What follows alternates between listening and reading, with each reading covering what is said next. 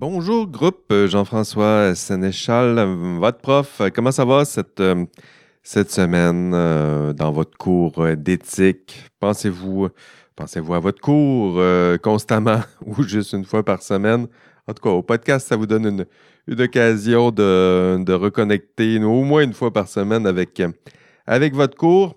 Ah, d'ailleurs, vous êtes plusieurs à avoir, euh, adopté cette, euh, cette formule. J'espère que ça, vous plaît. Je, calculais que, disons que sur 180, j'ai 186 étudiants.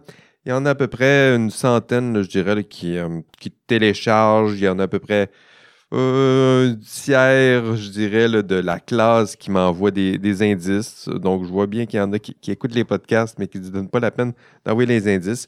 c'est pas bien grave. Hein, moi, ça me permet de faire un, suivi différent, mais je vois aussi sur les, les téléchargements de mes épisodes que c'est beaucoup plus euh, de téléchargements que, d'indices. Euh, ça vous donne un peu euh, une idée à quoi ça ressemble votre cours, la vie du cours et surtout la, vie dans ce, podcast. Content de vous, vous rencontrer. vous parler plus directement, je pense que c'est encore une fois l'idée. Vous parler plus, plus directement là où vous êtes, là où tu es, toi, euh, peut-être en train de faire euh, ce, qui, ce qui te tente moins, c'est-à-dire, euh, habituellement, c'est toujours les deux en même temps. On écoute le podcast, puis en même temps, ben, on fait la vaisselle, on fait quelque chose où nos oreilles et notre cerveau peuvent se concentrer sur un contenu un petit peu plus académique. cours 5 cette semaine, ça, avance vite cette session. Peut-être avant de, sauter dans le, le module 5, euh, j'ai commencé à corriger les, TP1. Euh, je dirais que j'en ai à peu près fait la moitié. Euh, ça avance bien. Il y en a plusieurs que c'est très bien réussi, d'autres un peu moins, là, vous verrez. puis c'est pas, pas bien grave. je pense que vous allez voir que l'important pour le, TP1, c'est d'avoir au moins un bon TP1, sinon de, réajuster le, tir. le but, c'est de passer au TP2 ben, rapidement, mais surtout avec un bon TP1. Parce que sans un bon TP1, le TP2, ça pourrait être beaucoup plus casse-cou. Donc, correction euh, euh, d'ici, vendredi, je dirais, 17h30. Euh, ce sera, ce sera terminé. Merci à l'avance de votre patience. Dans ce module 5, ce que je vous propose cette semaine, c'est de vous raconter l'histoire du professionnalisme. Vous raconter une belle histoire, la vôtre, essayer de vous aider à savoir d'où vous venez, à comprendre d'où l'on vient pour savoir euh, où l'on va, peut-être. Hein. C'est une belle ritournelle, vieille sagesse, et je dirais qu'elle n'aura jamais été aussi pertinente que pendant ce, ce cours et ce module 5. Savoir d'où l'on vient. Euh, vieille sagesse, en effet. Peut-être vous rappelez-vous de l'histoire de dans la tragédie grecque d'Édipe roi. Édipe, Hein? Connaissez-vous le complexe d'Édipe? Savez-vous qui était Édipe? Pas Édite. Dans le passé, des fois, je voyais ça quand euh, les étudiants m'écrivaient concernant cette histoire d'Édipe, parce que là, je vais vous raconter l'histoire d'Édipe. Euh, les gens disaient Édite roi. Édite. Édipe, qui était aussi roi euh, je suis certain que vous, euh, vous connaissez cette histoire, vous l'avez entendue mille fois, mais je vais vous la répéter quand même parce que est-ce qu'il y a une, meilleure illustration de cet adage savoir d'où l'on vient pour éviter toutes sortes de problèmes que cette belle histoire qui était celle d'Édipe? Rappelons cette belle euh, tragédie grecque. L'histoire commence, nous sommes en Grèce. Bien évidemment, c'est une tragédie grecque.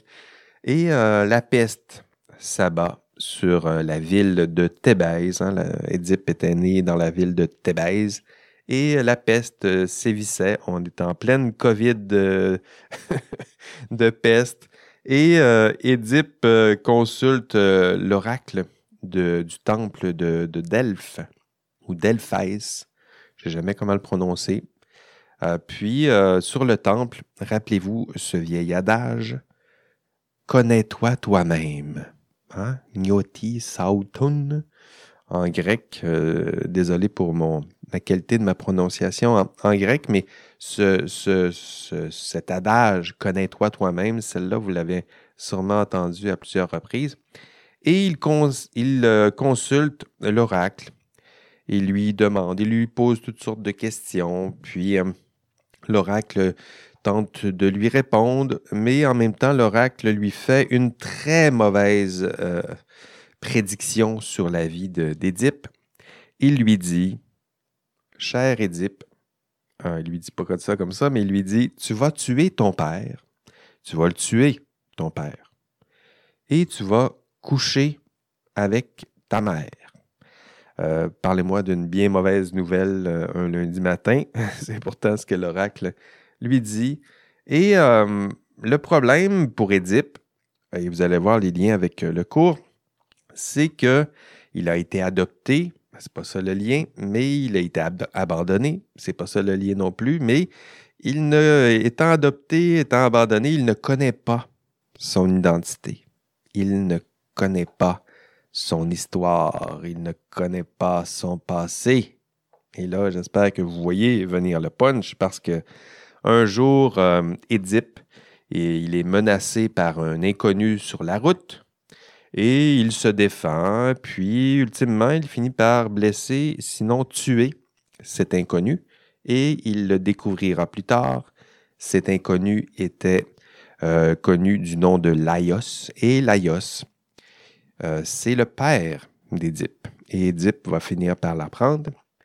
Et plus tard, dans une autre aventure, Édipe euh, pose des questions à la Sphinx. Rappelez-vous? Rappelez-vous de la Sphinx, des, des énigmes de la Sphinx, puis la Sphinx lui posait toutes sortes d'énigmes. Tiens, je vais, vous, je, vais vous je vais vous en poser une énigme, celle de la Sphinx, euh, auquel, à laquelle plutôt Édipe va, répondre. ça va être notre, notre indice de la semaine. OK. L'indice de la semaine, c'est la réponse à l'énigme posée par la Sphinx à Édipe. Et l'énigme va comme suit. Donc, si vous ne si savez pas la réponse, posez la question, la, question à Google ou à ChatGPT, puis vous allez trouver la réponse. Donc, l'énigme est le suivant.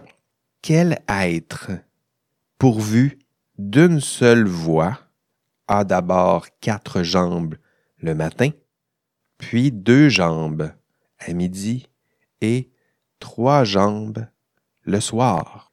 Fin de l'énigme. Vous pouvez le réécouter. fin de l'indice. OK. Édipe, lui, ben, il trouve la réponse, puis il triomphe de la sphinx, puis il répond à ses énigmes, puis ça lui donne le droit d'épouser la reine de la ville, la belle Jocaste, avec qui il partagera le lit, si vous voyez ce que, ce que je veux dire. Et voyez-vous venir l'autre punch parce que Jocaste, vous l'avez deviné, est aussi la mère d'Édipe.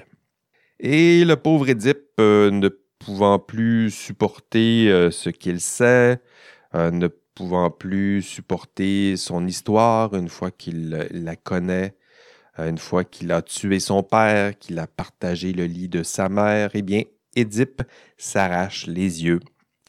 Euh, bon, désolé, je sais que c'est graphique, mais c'est une tragédie grecque. Hein. ça, finit, ça finit souvent mal. Donc, il s'arrache les yeux. Et euh, ici, il faut voir peut-être l'analogie de il s'arrache les yeux, donc il se coupe euh, de toute forme de lumière. Euh, dans les tragédies grecques, la lumière, c'est souvent la connaissance. Donc il se coupe de cette connaissance qui lui fait tant mal. Savoir d'où l'on vient. Hein? Pourquoi? Pourquoi faut-il savoir d'où l'on vient? Parce que c'est ma première réponse, parce qu'il ne faudrait pas que ça finisse aussi mal que l'histoire d'Édipe. Hein? Donc, euh, mais heureusement pour vous, ben, je vais vous raconter votre histoire, vos origines professionnelles, de façon à ce que vous puissiez savoir d'où vous venez. C'était mon introduction au module 5 et euh, là, je vais vous raconter votre vraie histoire du professionnalisme. Et pour, pour vous raconter l'histoire du professionnalisme, euh, vous allez voir dans le cours, dans l'enregistrement de cours, je vais vous raconter ça à partir de, la littérature pertinente, évidemment. Puis n'oubliez pas de, si vous écoutez juste le podcast, je vous rappelle que ce n'est pas suffisant. donc, allez au moins visionner l'enregistrement de cours. Mais dans ce podcast, ce que j'aimerais faire, je dirais pour les 25 prochaines minutes, c'est vous raconter l'histoire du professionnalisme, mais à travers le récit de Georges Legault. Donc, Georges Legault vous raconte aussi cette histoire-là au chapitre 1 et 2. Donc, allez lire les chapitres 1 et 2 de l'ouvrage de Legault, réécouter ce podcast ou écouter ce podcast avant, après. Mais le but, c'est d'avoir deux versions de cette même histoire, plus l'histoire que je vais vous raconter en classe. Puis vous voyez que le cumul de ces histoires-là, éventuellement, ça devrait faire du, sens euh, pour vous. Mais je dirais que pour, cet enregistrement audio, euh, ce que je, je, me suis réservé, c'est un condensé, évidemment, de l'histoire du, professionnalisme, mais l'histoire condensée de celle qui vous est racontée par Georges Legault dans les modules 1 et 2. Et ça va durer 25 minutes. Êtes-vous prêts? Musique.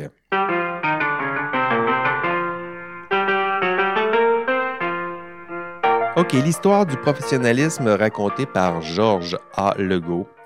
Euh, Georges euh, commence son histoire au tournant des années 1930-1950. Euh, donc là, on est dans la post-deuxième guerre. En fait, on est directement dans la deuxième guerre. tiens, peut-être pour poursuivre mon récit, pendant le podcast, moi, ce que je vous suggère, c'est d'avoir en tête vos grands-parents. Donc, grand-papa, grand-maman, là. Donc, dites-vous que là où je commence mon récit, ils viennent de naître. Hein, ça, vous aidera peut-être à suivre mon, mon podcast, puis à tiens, des liens avec votre propre histoire personnelle. Ça, ça sera peut-être une, belle façon de vous permettre de retenir certains jalons de l'histoire du professionnalisme en tissant des liens avec votre histoire personnelle. Et dans votre cas, pensez à votre grand-papa ou votre grand-maman. Dans mon cas, tiens, moi aussi, je vais lui y penser. Moi, c'était Silvio, mon grand-papa. Et mon autre grand-papa, c'était François. Donc, je vais penser à, eux. Tiens, je pense à eux, je les salue là où ils sont. Puis, euh, vous faites, euh, faites de même. Pensez à votre grand-papa ou votre grand-maman. Et là, ils viennent de naître. Hein, on est au début euh, de 1930. Donc, c'est le début de notre histoire. Ils viennent de naître. C'était l'époque. Non, en fait, c'est plus tard que ça. C'est les parents de vos grands-parents. Donc, gardez en tête vos grands-parents. Et dites-vous qu'en 1930, c'est l'époque de leurs parents. Et les parents de vos grands-papas et de vos grands-mamans, eux, euh, c'était des personnes comme vous. Hein, je dirais des. Euh, et, qui êtes-vous? Ben, des passionnés de, de sciences, de technologie, de, de l'époque, évidemment. Puis eux, ils voulaient quoi en 1930? Bon, on voulait construire des villes, euh, des routes. Au Québec, c'est ça qu'on fait. on construit des villes, des routes, on commence à construire des, usines, on, exploite nos forêts, on balise notre coin du, monde. Et eux, ils ont décidé de s'associer autour de, de, grandes valeurs, de grands projets, de grandes ambitions. C'est euh, ce qu'on appelle les corporations professionnelles. Donc, en, 1930, on les nomme les corporations professionnelles. Ce pas des ordres professionnels, c'est des corporations professionnelles. Puis eux sont associés, on se donne des, valeurs communes, on a des associations sous forme de corporation, puis le modèle d'association, c'est copié un peu sur ben, le modèle peut-être le plus euh, populaire à l'époque, c'est le modèle religieux. Puis euh, Legault, dans son histoire du professionnalisme, nous le rappelle, le, le modèle corporatif de l'époque, c'est exactement une structure qui est calquée sur le modèle religieux. Euh, d'ailleurs, vous, le remarquerez peut-être qu'il y a des gestes, euh, les signes pour démontrer l'adhésion à un groupe de l'époque, c'est des signes qu'on garde encore aujourd'hui. Même lorsque vous allez faire votre promesse euh, auprès de votre ordre professionnel, il y a des signes qui ont l'apparence puis des, des traditions, des cultes, je dirais, qui ressemblent à, des traditions, des modèles religieux. À l'époque, on se regroupe, on a des valeurs, on fait une promesse solennelle. C'est ce qui se passe à l'époque quand on fait partie d'une corporation. Donc, les, ingénieurs, les, euh, les, avocats, les notaires, les arpenteurs géomètres, les médecins, tous ont des corporations professionnelles. Ils font un engagement solennel. Ils vont faire une promesse. Tout ça, ça ressemble vraiment à, des rites euh, religieux, je dirais. On fait une promesse. On va faire partie d'un ordre. D'ailleurs, les ordres, euh, c'est un modèle qui est calqué sur les ordres religieux. Donc, on va faire partie d'un ordre religieux ou pseudo-religieux, mais là, ici, c'est un ordre professionnel. À l'époque, je vous le rappelle qu'on l'appelle les corporations professionnelles. Mais vous voyez que le modèle il est vraiment très calqué sur le, religieux. D'ailleurs, les personnes à l'époque qui vont faire partie d'une corporation professionnelle, on va dire d'eux qu'ils ont la, la vocation. On devient médecin parce qu'on a la vocation. La vocation, c'est carrément. Euh, la vocation, c'est la voix. Donc, on a entendu la voix. On a entendu l'appel. Hein, la voix existentielle. Ça, c'est très euh, plaqué sur le modèle euh, religieux. Donc, on, a entendu l'appel, on va dévouer, on va donner sa vie. C'est une vie de, service et de dévotion. Donc, ça, c'était le, le modèle de l'époque. Et là, on est au, tout début, en 1930. les parents de vos grands-parents ont entendu l'appel ils ont la vocation, ils vont se joindre à des groupes, les groupes euh, se sont donnés des valeurs et on se tient par la main, puis on fait une promesse de respecter euh, certaines valeurs, puis on sert notre prochain. Ce sont les premiers pas des euh, ce qu'on appelle les professions libérales, organisées. les avocats, je le disais, les notaires, agronomes, aussi ingénieurs, donc, libéral, c'est pas en ce sens, c'est au sens de libre d'esprit, libre de contraintes, libre de salaire. Hein, il n'y avait pas de salaire, il y avait des honoraires peut-être, mais pas de salaire, libre d'autorité, pas de patron. Ces professionnels-là sont là. Et ils ont euh, la pleine liberté d'exercice, ils rendent un service, ils ont entendu la voix. D'ailleurs, vous allez trouver des traces de, ce, type de système, même aujourd'hui, je parlais de la cérémonie du, du jonc. Euh, pendant la cérémonie du jonc, ici, je pense à mes, futurs ingénieurs, c'est exactement ça qui risque de se passer. Donc, des personnes, euh, vous allez joindre un groupe, ce groupe a des valeurs, ce groupe a fait une promesse, on va se tenir par la main, ben, peut-être pas, on va tenir probablement la petite chaîne, puis on va chanter les louanges de la profession, on va faire une promesse solennelle, puis on va promettre de respecter certaines valeurs. Donc, vous allez bientôt faire ça, et lorsque vous allez faire ça, vous repenserez aux parents de vos grands-parents qui faisaient exactement ça, qui avaient un modèle qui ressemblait exactement à ça, dont on trouve des traces encore aujourd'hui. Évidemment, vous allez trouver qu'il y a un côté un peu vieillot à tout ça, mais ce sont des traces de, de l'histoire. Donc, euh, c'est sûr que ça, Aujourd'hui, ça semble un peu euh, anachronique, sinon euh, étrange. Puis vous me direz ce que vous en pensez de, tout ça. Peut-être, tiens, je vais ouvrir un forum là-dessus, mais ça reste, du moins, je trouve ça inspirant quand même de, voir ça. Moi, ça m'émeut. C'est mon genre. Ça m'émeut toujours de voir des, gestes. La tradition, typiquement, moi, ça m'émeut. Donc, toujours voir des, des gestes répétés d'une génération à l'autre, puis une génération qui qui comprend pas toujours pourquoi elle pose ses gestes, mais elle fait toujours ses gestes, puis répète ses gestes, puis ses gestes, euh, ben, euh, pourquoi, à quoi servent-ils? Justement, nous rappeler que quelque chose nous a précédés, hein, quelque chose nous, nous dépasse, puis peut-être qu'on n'en comprend pas exactement ou pleinement le sens, mais on le fait, puis on, on fait confiance, je dirais, à la, la sagesse de, celles et ceux qui nous ont, qui nous ont précédés. OK, on continue. On est toujours, en, je dirais, là, à 1930-1950. On a des, des regroupements qui sont basés sur un, sentiment d'appartenance quasi religieux. Ils sont guidés par des valeurs. Euh, ils visent évidemment l'excellence de leur euh, champ disciplinaire. Un modèle, disait-on, euh, calqué sur les ordres, mais les ordres religieux. Puis arrive 1939-1945. Que se passe-t-il 1939-1945? La guerre. It's the war. War never changes. Et la fin de la guerre, 1945, hein, ça, s'est bien passé pour vous?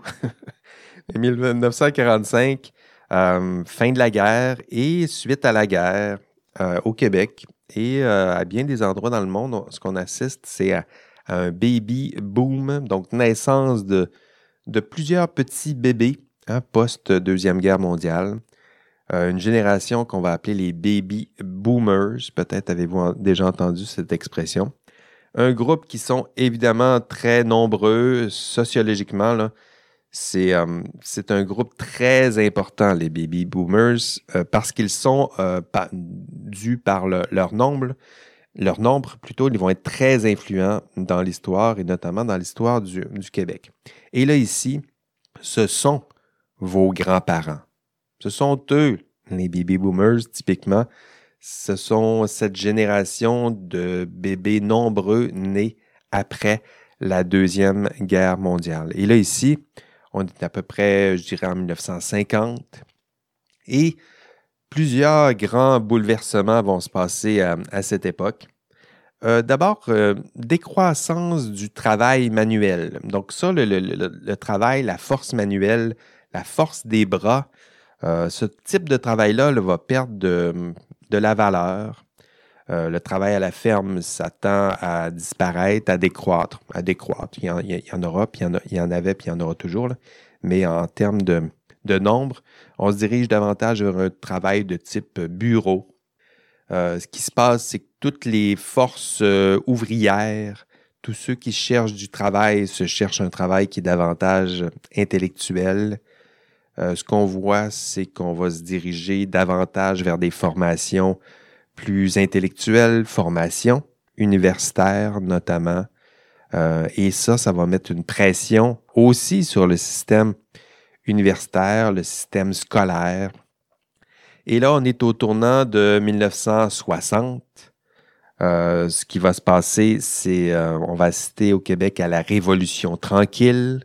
Évidemment, vous avez entendu parler de ça. Euh, et la Révolution tranquille, c'est quoi Québec? C'est une grande révolution, mais qui va se faire tranquillement.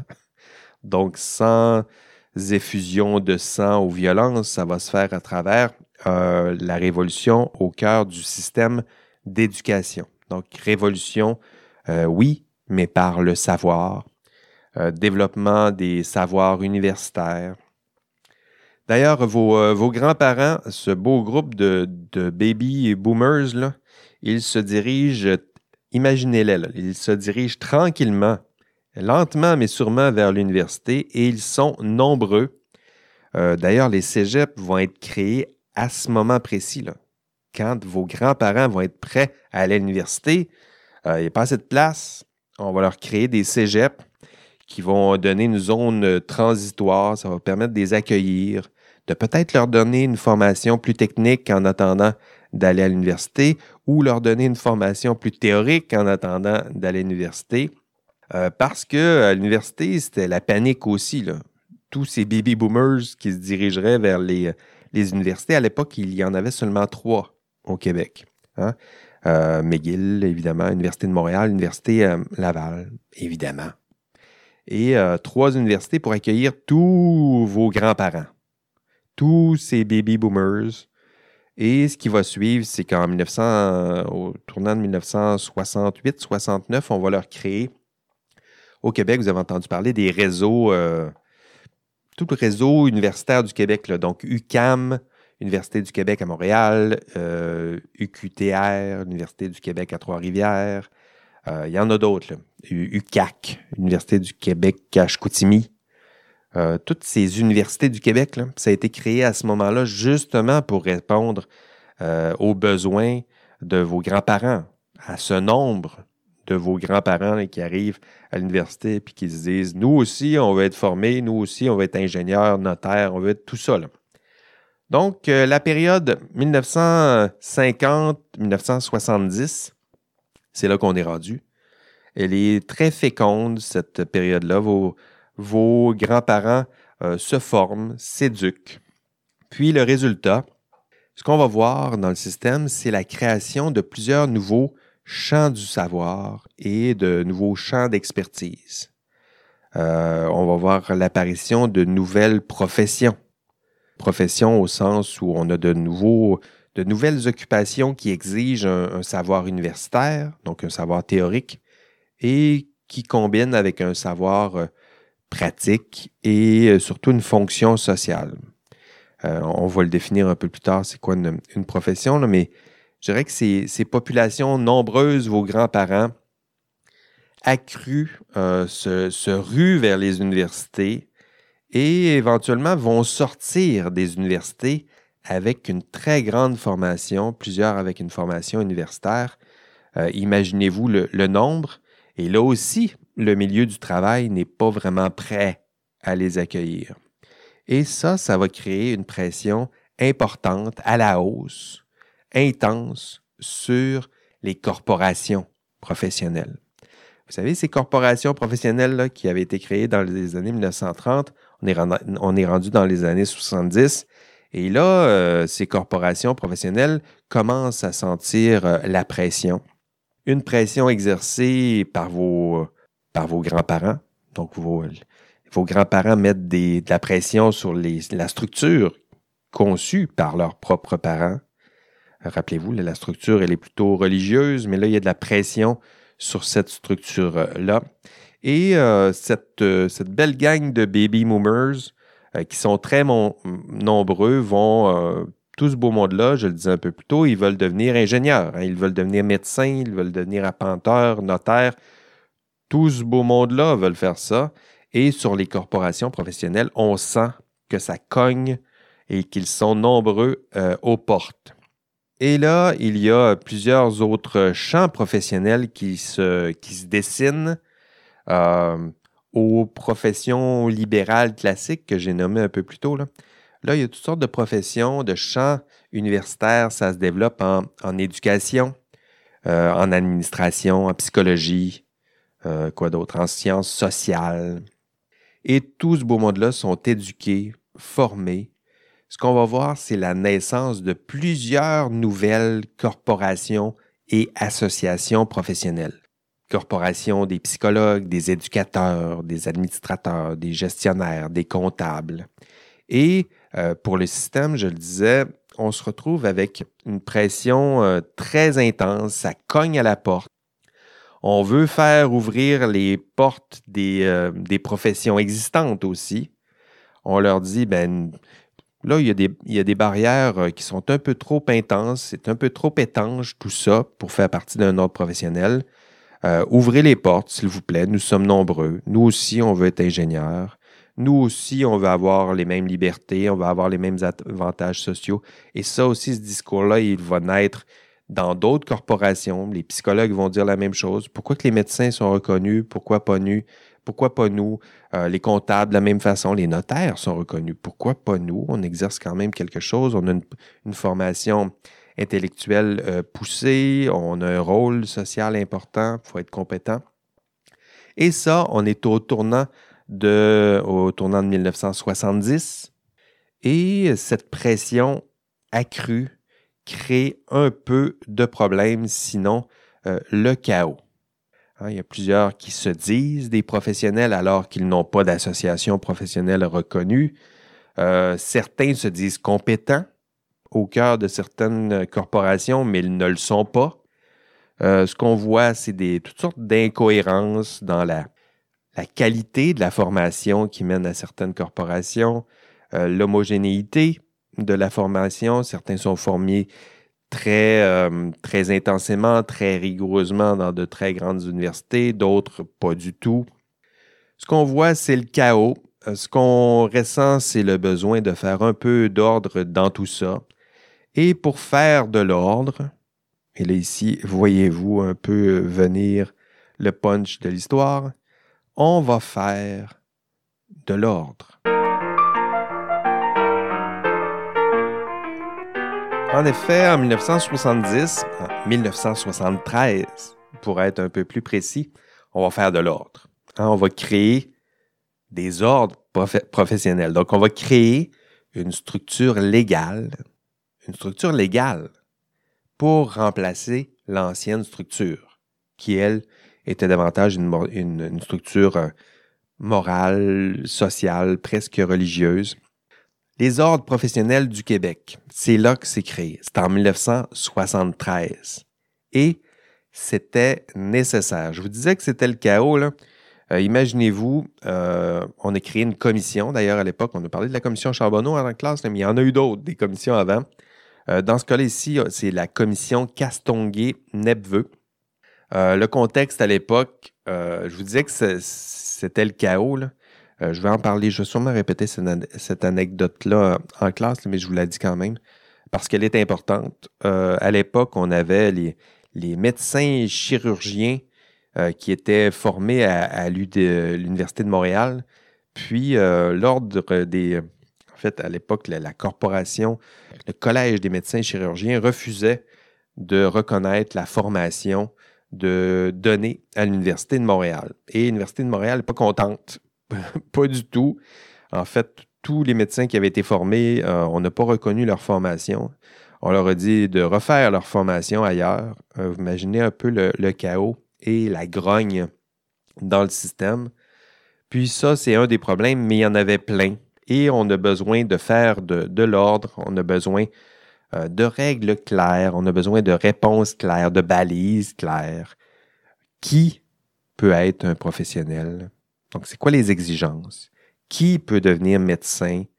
C'est quoi les contraintes? C'est quoi la formation? Qui peut devenir ingénieur? Qui peut être avocat, qui peut faire partie de ces, regroupements-là, qui doit en, être exclu, euh, c'est quoi le parcours universitaire qui est valide, qui va pouvoir utiliser ce nom, est-ce qu'on est qu'on doit protéger certains titres, est-ce qu'on doit protéger certains gestes, hein, le geste posé par le, le médecin, l'arpenteur, euh, l'agronome, l'ingénieur, est-ce qu'il y a des gestes qui devraient être posés uniquement par celles et ceux qui ont la formation et les titres euh, adéquats? Et on se retourne vers qui lorsqu'on a autant de, questions? Ben, on se retourne vers le législateur, vers celui qui crée des lois, hein, vers la, haute politique, vers euh, celles et ceux que nous allons, euh, que nous élisons et qui peuvent justement créer des lois pour faire de l'ordre. Et là, je, vous le disais, on est en 1973.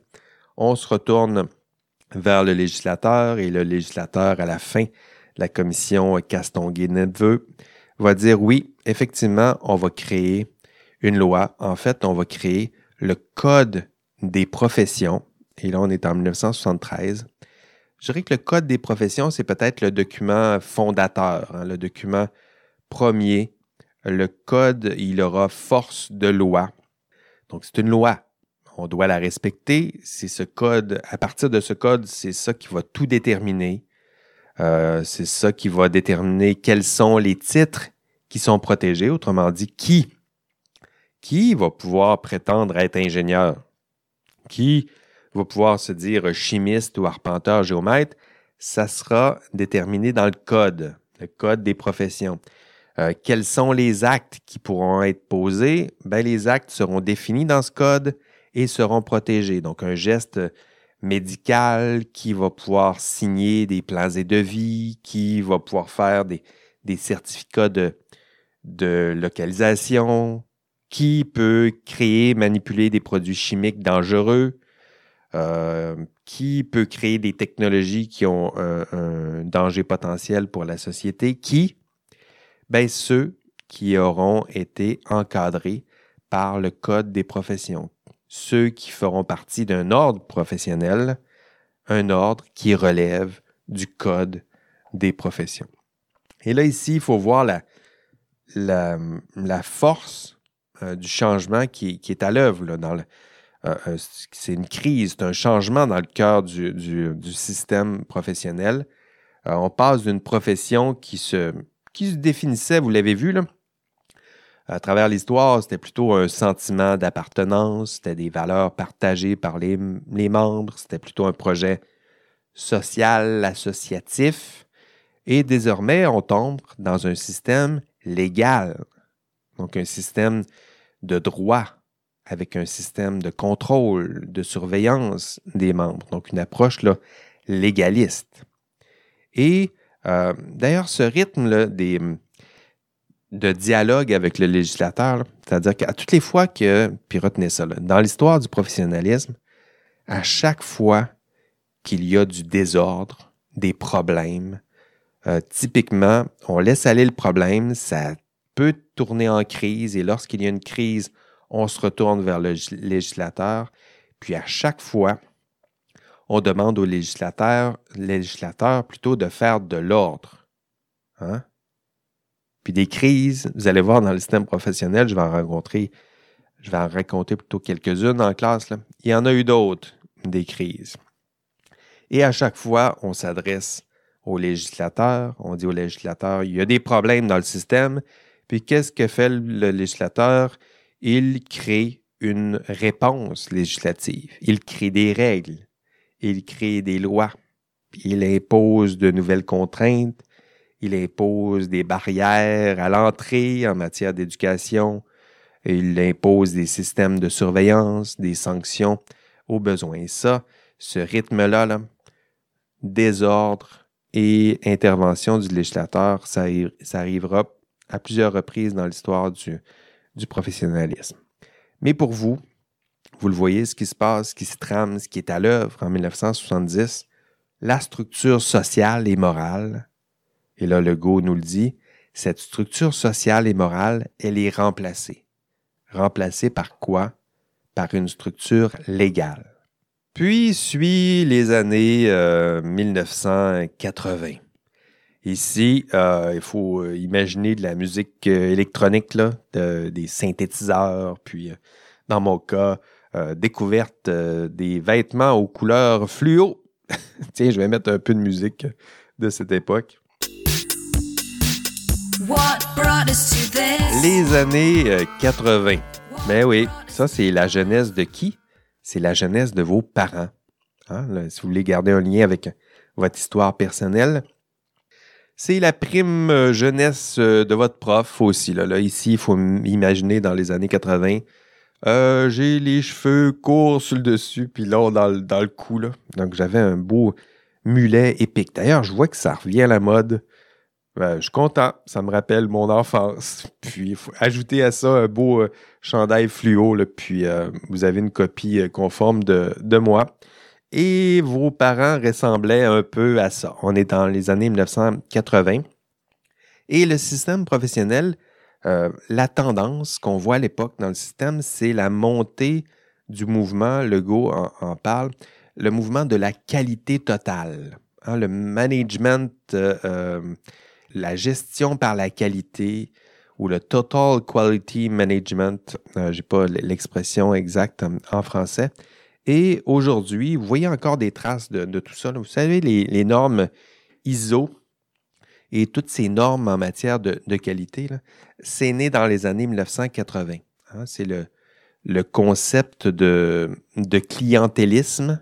Ça, c'est le, concept peut-être le plus euh, tendance à l'époque et ça fait son chemin jusque dans le système professionnel. C'est le concept que, qui dit que dans le fond que le client a, toujours raison, c'est l'idée de satisfaction, satisfaction plutôt du, client à tout prix. Euh, c'est un concept qui est utilisé en marketing, mais c'est un concept tranquillement qui va tisser des liens jusque dans le système professionnel euh, c'est un système qui est pensé en fonction de la, de la qualité euh, du, service.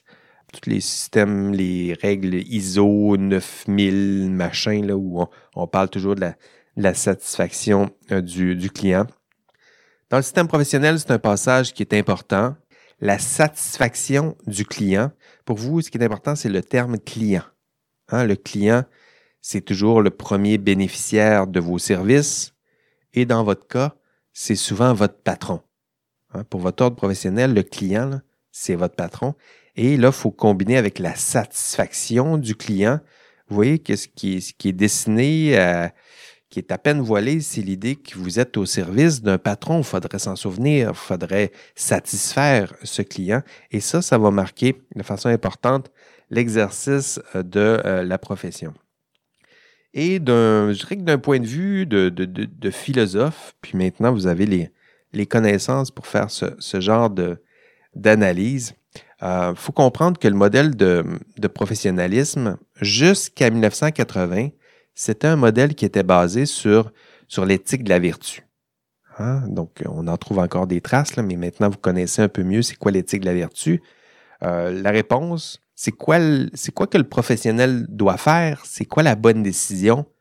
Euh, comment doit-il se comporter?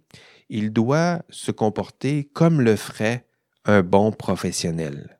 Donc, vous voyez que ce qui est important ici, c'est la qualité de la personne qui importe avant 1980.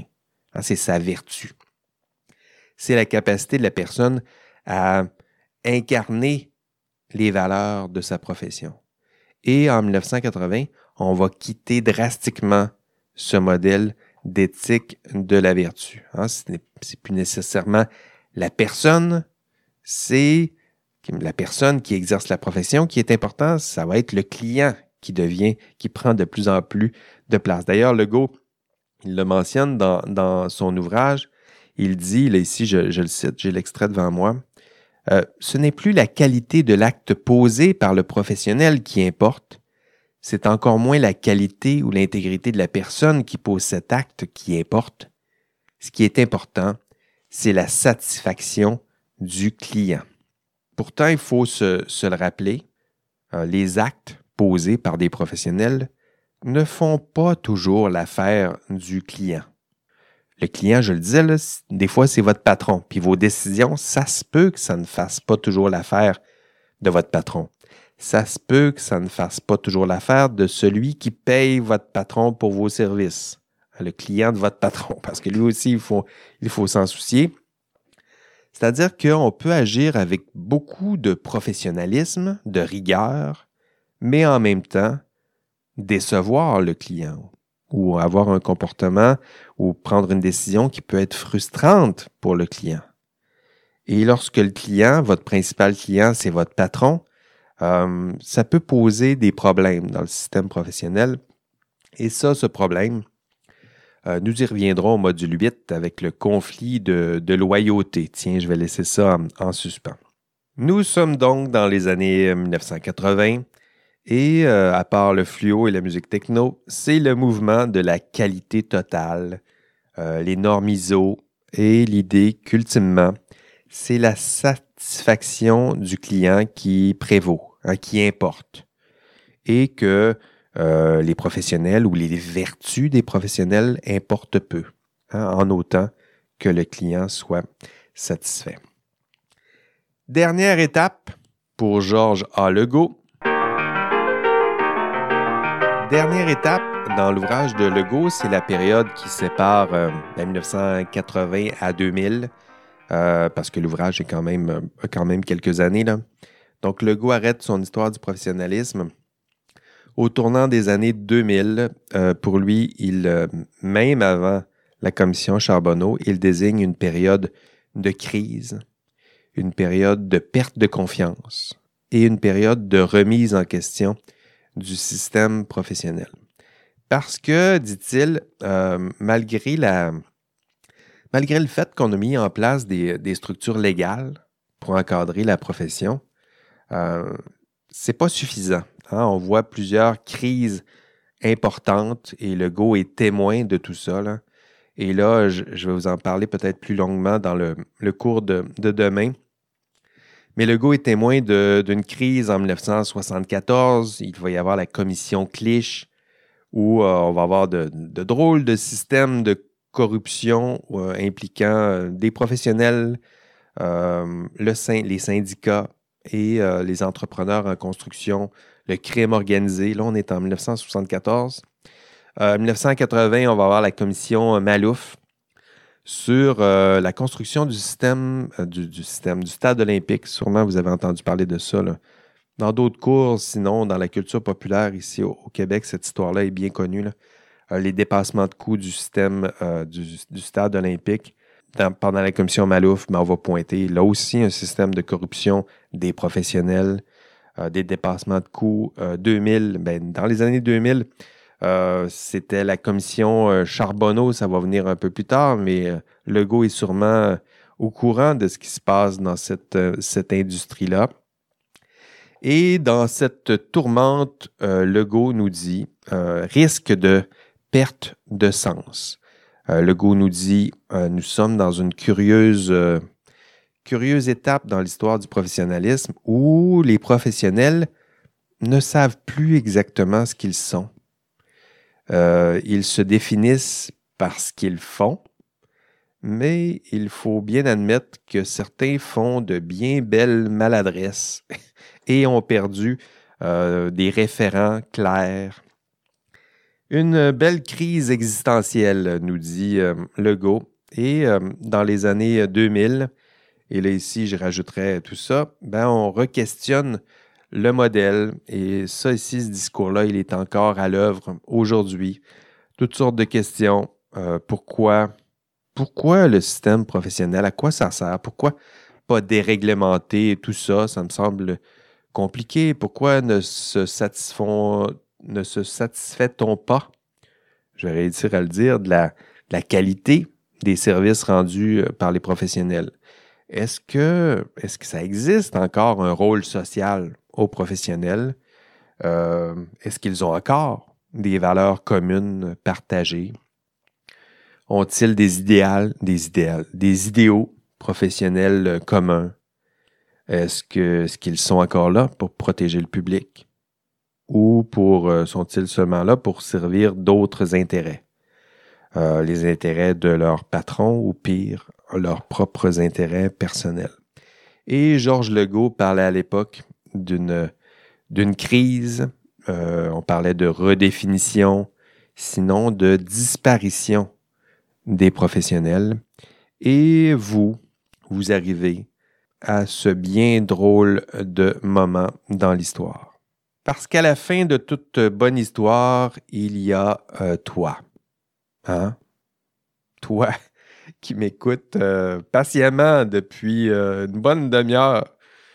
Puis toi, euh, ben dis-le moi, ben dis-le moi, tu ne pourras pas me le dire, mais réfléchis-y. Après cette belle histoire du, du professionnalisme, est-ce que tu as l'impression que ta profession, elle est en crise? Qu'est-ce que ça veut dire pour toi, le terme professionnel? Est-ce que tu te dis, euh, ben oui, euh, moi j'adore ça, le professionnalisme, puis j'aime ça, puis j'ai hâte d'exercer ma profession? Ou tu te dis, euh, professionnel, what the heck, euh, c'est quoi que ça donne, tout ça, puis c'est ben trop cher les cotisations? Euh, Qu'est-ce que tu penses de, de- de tout ça? Euh, ton identité professionnelle, comment se, se porte-t-elle? Est-ce que pour toi, ça fait encore du sens de faire partie d'un ordre professionnel? Ou pas du tout? Puis tu ne comprends même pas l'idée de payer pour, euh, tout ça. Ta profession euh, est-elle affaiblie? Euh, est-elle en décroissance? Est-elle vouée à disparaître ou a-t-elle peut-être déjà disparu pour, pour toi? Et les réponses à ces questions, évidemment, ça va, ça va varier selon toi ou toi. Donc, entre vous, il y aura des, réponses différentes, mais je dirais que ça, ça varie aussi d'une profession à l'autre. Hein, L'arpenteur géomètre, si on le prend cet exemple, l'arpenteur géomètre, pour lui, historiquement et même encore aujourd'hui, euh, ils se définissent presque exclusivement en fonction euh, de leur profession. Donc, pour eux, je dirais que leur identité, elle est assez claire, elle est ancrée dans la tradition. Et alors que si on regarde les ingénieurs, les ingénieurs se définissent presque exclusivement en fonction de leurs compétences et en fonction de leur employeur. Donc, leur identité professionnelle, elle réside davantage dans leurs compétences, sinon dans la qualité ou la nature de leur employeur. Pour le chimiste, il y en a dans la classe. Les futurs chimistes souvent ignorent l'existence même d'une profession qui s'appellerait le chimiste dans leur champ d'expertise. Donc, vous voyez, il y, a un, monde de différence, je dirais, dans votre façon de penser votre profession et euh, de comprendre votre rôle dans la société. Et, et pourtant, mais pourtant, euh, vous vous dirigez tous vers une profession, sinon vous ne seriez pas dans ce cours. Euh, même pour ceux qui n'ont pas de profession, comme les informaticiens, ils dirigent vers un champ où on se demande si ça serait pas mieux de leur créer un ordre professionnel.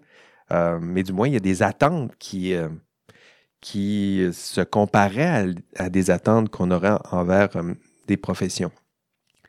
Donc, une profession que, que vous connaissez mal, euh, dont vous ne connaissez pas vraiment l'histoire, à part ce court podcast pour l'instant. Donc, une profession que vous ne connaissez pas ou très maladroitement, euh, dont vous ne connaissez pas l'histoire, euh, dont vous doutez peut-être de la pertinence, sinon de, de la valeur, et pourtant, vous avez choisi d'exercer une profession. voilà une belle difficulté existentielle, hein, se diriger vers une profession dont on ne connaît pas l'histoire, dont on questionne peut-être un peu euh, la pertinence, sinon la valeur.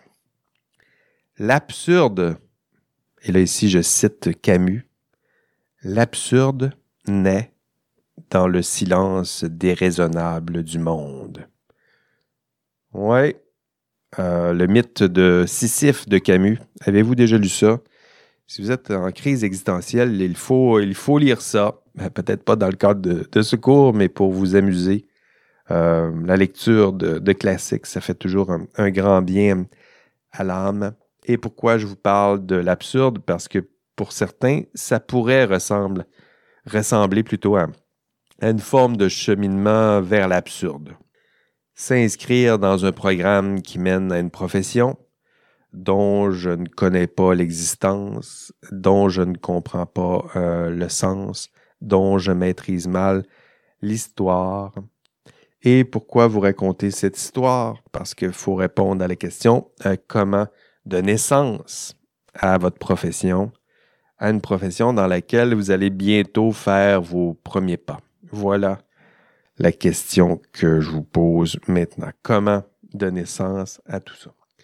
Et si pour vous, mais ces questions vous font euh, penser, euh, vous font réfléchir, ben nous sommes euh, sauvés parce qu'au moins vous cherchez du sens, parce que vous cherchez une façon de vous, de vous inscrire peut-être dans cette histoire, dans celle de vos arrière-grands-parents, de vos grands-parents, de vos parents, parce que vous souhaitez peut-être contribuer à donner euh, sens à cette profession et lui donner une certaine valeur. Puis sinon, ben, si mes questions ne vous intéressent pas, ben, je ne veux pas vous inquiéter, mais vous êtes en train de suivre un cours qui vous mène à une profession qui, pour vous, euh, n'a pas de pertinence euh, dans votre cursus et vous cheminez vers une profession qui, pour vous, n'a pas de valeur, n'a pas d'histoire, n'a pas de sens et qui risque de disparaître. Et parlant d'absurde, ben, ce petit cours d'histoire aura été pour vous une belle perte de temps. Hein? Ça fait mal, hein? Mais vous me connaissez, je suis loin d'être aussi, euh, je suis loin d'être aussi pessimiste. hein?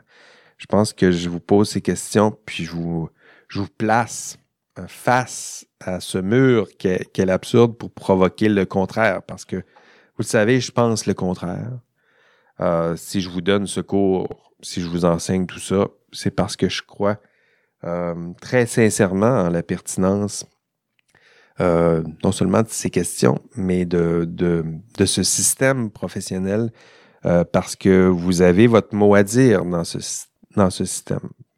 Comment donner du sens et de la valeur à votre profession? Comment reconnecter avec tout ça? Comment faire du sens pour vous? Et euh, ben, la beauté de tout ça, c'est que ça dépend de ça dépend de toi.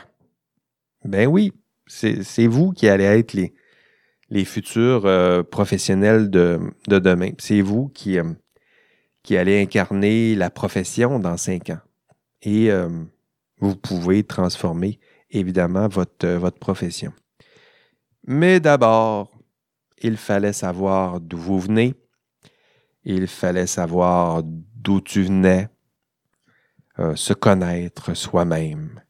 Et cette petite aventure historique sur l'histoire du, du, professionnalisme était, était nécessaire. Euh, je vous en ai fait un, un bref résumé, puis je vous invite à assister au cours de, de demain pour en savoir encore plus et davantage sur l'histoire de vos prédécesseurs et l'histoire dans laquelle vous allez bientôt faire vos premiers pas. C'est tout pour mon histoire du, euh, professionnalisme euh, dans ce podcast. Euh, D'ailleurs, il y avait des objectifs de modules que vous avez explorés dans ce podcast. Euh, il y en a deux euh, qui vous concernent. Il y avait trois objectifs dans le module. Expliquer comment, le premier, donc, expliquer comment, historiquement, les ordres professionnels se sont constitués. Donc, déjà, vous êtes capable d'expliquer un peu mieux à la lumière de ce podcast.